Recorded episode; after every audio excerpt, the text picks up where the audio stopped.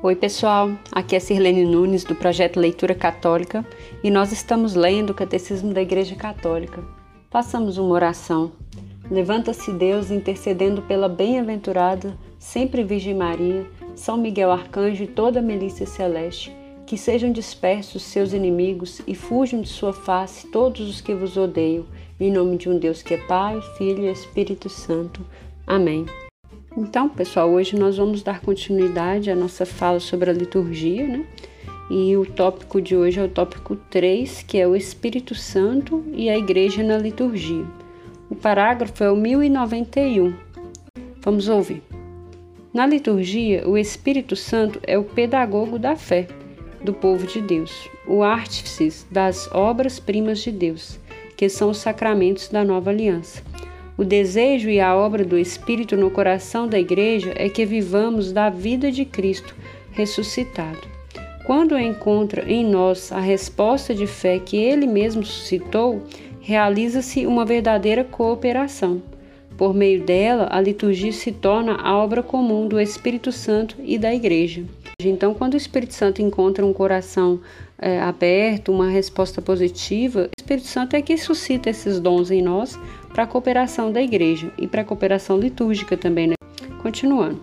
Nesta comunicação sacramental do mistério de Cristo, o Espírito age da mesma forma que nos outros tempos da economia da salvação. Prepara a igreja para encontrar seu Senhor recorda e manifesta Cristo, a fé da Assembleia. Torna presente e atualiza o mistério de Cristo por seu poder transformador. E, finalmente, como espírito de comunhão, une a Igreja à vida e à missão de Cristo. Agora a gente tem aqui um subtítulo que é o Espírito Santo prepara para acolher a Cristo. Na economia sacramental, o Espírito Santo leva à realização as figuras da antiga aliança, visto que a Igreja de Cristo estava admiravelmente preparada na história do povo de Israel e na antiga aliança. A liturgia da Igreja conserva como parte integrante e insubstituível, tornando-as os seus alguns elementos do culto da antiga aliança permanece na liturgia da igreja ainda hoje. Aí aqui tem alguns tópicos, né, pessoal, falando o que é, da antiga aliança, né, do Antigo Testamento. Os três tópicos aqui. O primeiro é principalmente a liturgia do Antigo Testamento, né, algumas coisas que eles já é, faziam, que a gente tem como reflexo e a gente faz hoje. A oração dos Salmos, que tem em toda a celebração eucarística e, sobretudo, a memória dos eventos salvadores e das realidades significativas que encontraram sua realização no mistério de Cristo. Por exemplo, a promessa e a aliança, o êxodo e a Páscoa, o reino e o templo, o exílio e a volta. Então, são algumas coisas do Antigo Testamento que vão é, se concretizar na liturgia da igreja ainda hoje. É em torno desta harmonia dos dois testamentos que se articula a catequese pascal do Senhor e, posteriormente, a dos apóstolos e dos padres da Igreja. Esta catequese desvenda o que permeia escondido sobre a letra do Antigo Testamento, o mistério de Cristo. Ela é denominada tipológica, porque revela a novidade de Cristo a partir das figuras, ou seja, os tipos, que anunciavam nos fatos, nas palavras e nos símbolos da primeira aliança. Por esta releitura no Espírito de verdade a partir de Cristo, as figuras são desveladas. Assim, o dilúvio e a arca de Noé prefiguram a salvação pelo batismo. O mesmo acontecendo com a nuvem e a travessia do Mar Vermelho, e a água do rochedo era a figura dos dons espirituais de Cristo. O maná no deserto prefigura a Eucaristia, o verdadeiro pão do céu, como está em João 6,32. Pessoal, essa aqui é muito interessante a gente fazer um comentário. Aqui a gente está dando outros exemplos, no caso aqui litúrgicos, né? A liturgia envolve todos os sacramentos. Aqui está falando, por exemplo, da Eucaristia, o maná, que era aquele é, espécie de pão que caía do céu, né, para alimentar os, uh, o povo de Deus lá durante o tempo que eles estavam no deserto. E a gente tem a Eucaristia hoje, que é o pão vivo descido do céu. O próprio Cristo vai falar isso, né? Então é muito legal essas, essa relação. Continuando. É por isso que a igreja, particularmente no advento, na quaresma e, sobretudo, na noite da Páscoa, relê e revive todos esses grandes acontecimentos da história da salvação no hoje de sua liturgia. Mas isto exige também que a catequese ajude os fiéis a se abrirem a esta compreensão espiritual da economia da salvação, tal como a liturgia da Igreja a manifesta e nolo faz viver. Então aqui tem um alerta para a gente, né? É, enquanto fiéis, nós temos que buscar esse entendimento e a igreja em si ela tem que oferecer esse entendimento, né? O que nós estamos fazendo aqui nesse projeto de leitura é buscando esse conhecimento, né? O conhecimento ele é tudo, né? A igreja ela vai reviver essas leituras e muitas vezes nós podemos nos pegar, nos, né? Nos questionar, falando para que ler o Antigo Testamento? Por que que ler isso? É, a a missa da vigília da Páscoa, por exemplo, ela tem diversas leituras e às vezes as pessoas, eu já vi, né, pessoas às vezes não compreendendo, até reclamando, falando, nossa, essa missa é muito grande, demora muito a acabar, tem muita leitura, tem muito salmo, mas é porque a gente está revivendo, relembrando aquilo que deu origem à nossa fé, né? Então é, é importante esse conhecimento. Continuando. Liturgia judaica e liturgia cristã.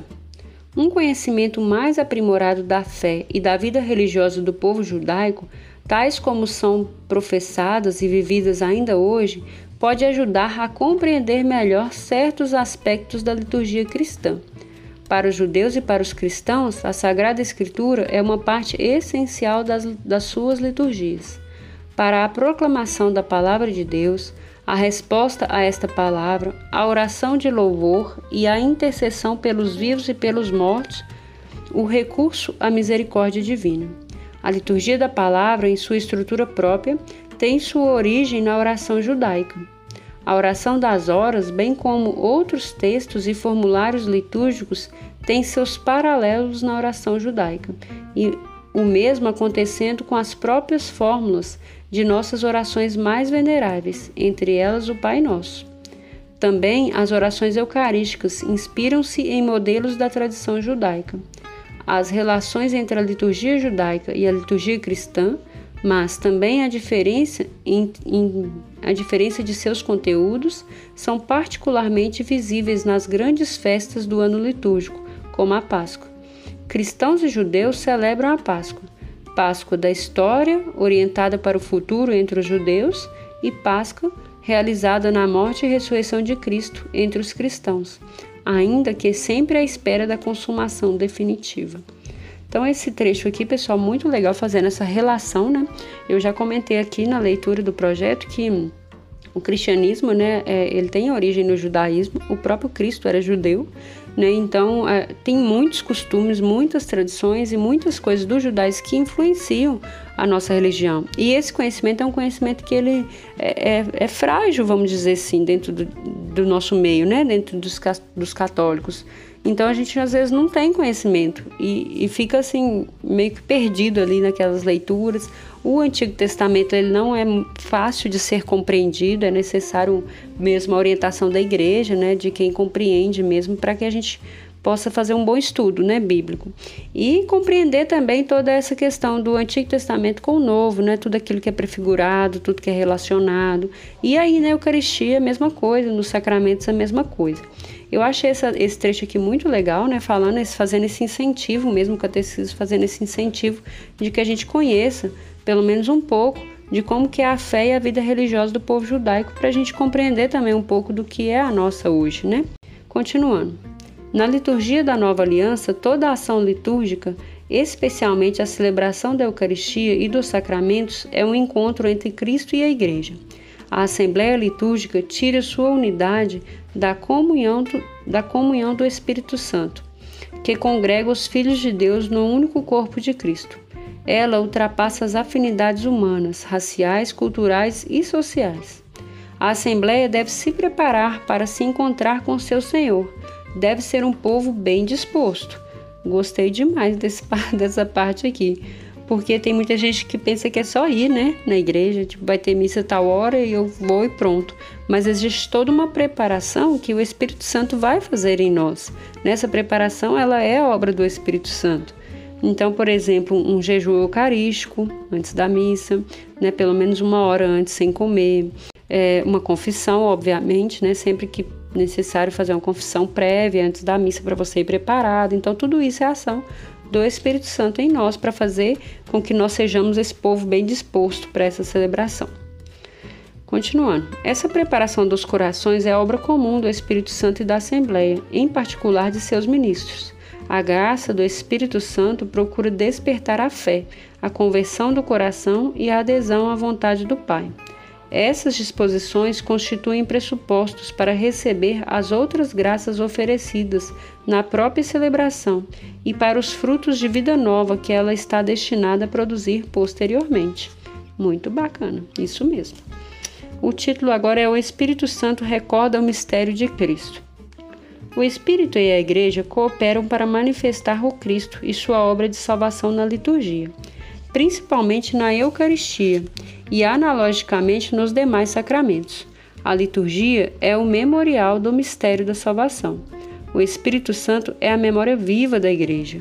Né? Então a gente sabe, né, pessoal, fazendo uma pausa aqui, que quando Jesus ele voltou ao Pai, ele falou que o Espírito Santo nos ensinaria diversas coisas que ele ainda não tinha conseguido ensinar para os apóstolos naquele tempo, né? Que eles não teriam capacidade para compreender. E lá na Santa Ceia também ele vai falar, né? É fazer isso em memória de mim. Então o Espírito Santo é que nos recorda todas as coisas. Continuando.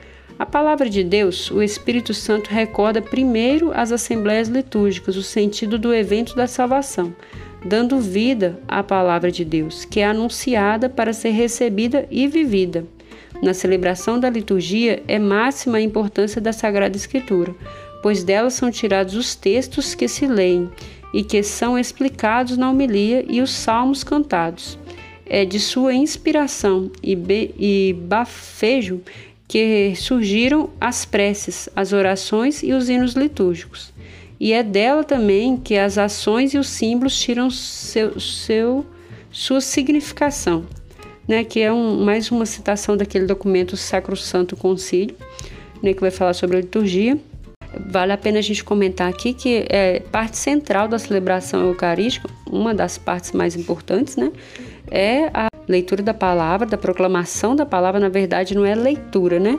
É uma proclamação mesmo, porque ela precisa da ação do Espírito Santo para que, que a pessoa que vai ler, ela proclame mesmo aquela palavra, precisa chegar ao coração das, das pessoas que estão ouvindo, né? E as pessoas que estão ouvindo têm que estar preparadas para ouvir essa palavra. E a homilia que o padre vai, falar, vai fazer depois, né, que é, é, aquele comentário que o padre faz após a, a leitura do Evangelho, e os salmos também, tudo isso é, com a ação do Espírito Santo, com a intenção de levar os corações né, a, a reconhecer a salvação que vem de Jesus, que vem de Deus. Né? Tudo isso é uma preparação litúrgica que o Espírito Santo age em todos esses momentos. Continuando. É o Espírito Santo que dá aos leitores e aos ouvintes, segundo as disposições de seus corações, a compreensão espiritual da palavra de Deus, por meio das palavras, das ações e dos símbolos que formam a trama da celebração. O Espírito põe os fiéis e os ministros em relação viva com Cristo, palavra e imagem do Pai, a fim de que possam fazer passar a sua vida o sentido daquilo que ouvem, contemplam e fazem na celebração. É a palavra da salvação que alimenta a fé no coração dos cristãos. É ela que faz nascer e dá crescimento à comunhão dos cristãos. O anúncio da palavra de Deus não se limita ao ensinamento, quer suscitar a resposta da fé com consentimento e compromisso em vista da aliança entre Deus e o povo. É ainda o Espírito Santo que dá a graça da fé, que fortifica e faz crescer a comunidade. A Assembleia Litúrgica é primeiramente comunhão na fé. Muito bonito isso aqui, né, pessoal? Então, o Espírito Santo ele que vai nos é, manter na, nesse, nessa virtude, né, nesse dom que, que é um dom, é uma virtude, a fé e é essa fé que vai nos sustentar enquanto igreja. A anamnese.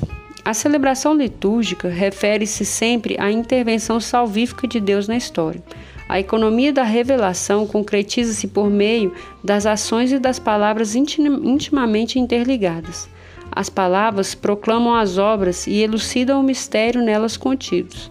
Na liturgia da palavra, o Espírito Santo recorda à Assembleia, Assembleia tudo o que Cristo fez por nós, segundo a natureza das ações litúrgicas e as tra tradições rituais das, das igrejas.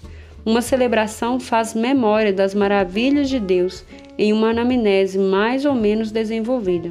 O Espírito Santo, que desperta assim a memória da igreja, suscita então a ação de graças e o louvor, a doxologia. Achei muito legal, muito pertinente essa essa parte que nós acabamos de ler. Né? O que é a anamnese? Né? Que é uma, é uma recordação daquilo que já se passou. Então, a celebração litúrgica, pela ação do Espírito Santo, ela vai nos recordar toda a história da igreja, né? toda a história de salvação, na verdade, que vai vir desde o Antigo Testamento até Jesus, e ela vai nos fazer viver esse momento né? como memória mesmo. O título agora é O Espírito Santo atualiza o mistério de Cristo. A liturgia cristã não somente recorda os acontecimentos que nos, salva, que nos salvaram, como também os atualiza, torna-os presentes. O mistério pascal de Cristo é celebrado, não é repetido. O que se repete são as celebrações. Em cada uma delas sobrevém a efusão do Espírito Santo, que atualiza o único mistério o poder transformador do Espírito Santo na liturgia apressa a vinda do reino e a consumação do mistério da salvação. Na expectativa e na esperança, ele nos faz realmente antecipar a comunhão plena da Santíssima Trindade. Enviado pelo Pai que ouve a epíclise da Igreja, o Espírito, Santo, o Espírito dá a vida aos que acolhe e constitui para eles, desde já, o penhor de sua herança. Lindo, né? Então o Espírito Santo ele vai agir sobre as ofertas e vai agir também sobre a vida do fiel que está ali ouvindo para que possa acolher. Agora o último título aqui é a comunhão do Espírito Santo. O fim da missão do Espírito Santo em toda a ação litúrgica é colocar colocar-se em comunhão com Cristo para formar seu corpo. O Espírito Santo é como a seiva da videira do Pai que produz os seus frutos nos ramos. Na liturgia, realiza-se a cooperação mais íntima entre o Espírito Santo e a Igreja.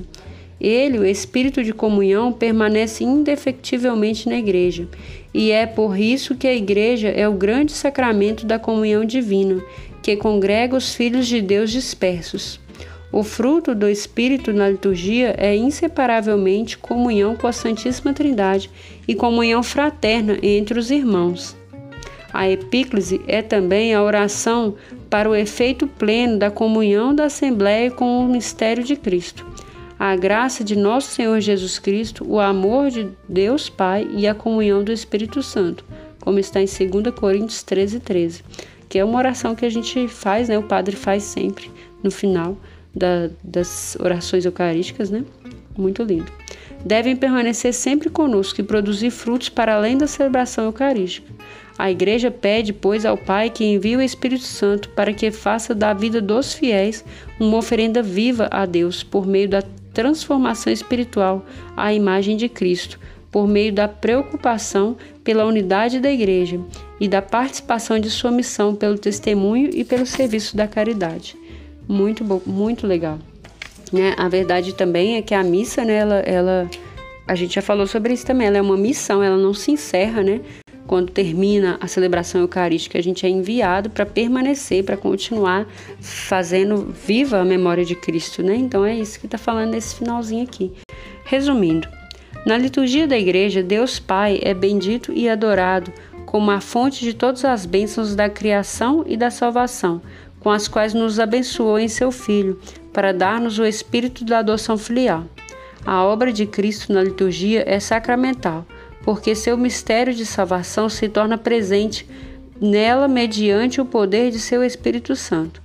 Porque seu corpo, que é a Igreja, é como um sacramento, sinal e instrumento, no qual o Espírito Santo dispensa o mistério da salvação. Porque por meio de suas ações litúrgicas, a Igreja peregrina já participa, por antecipação, da liturgia celeste. A missão do Espírito Santo na liturgia da Igreja é preparar a Assembleia para encontrar-se com Cristo, recordar e manifestar Cristo à fé da Assembleia, tornar presente e atualizar a obra salvífica de Cristo por seu poder transformador e fazer frutificar o dom da comunhão na Igreja. Que lindo, né, pessoal? Então nós conhecemos aqui né, a ação do Espírito Santo né, no mistério da liturgia, né, durante a, a celebração eucarística. Eu espero que essa leitura de hoje ela enriqueça a sua vida espiritual e nós nos vemos na próxima. Em nome do Pai, do Filho e do Espírito Santo. Amém.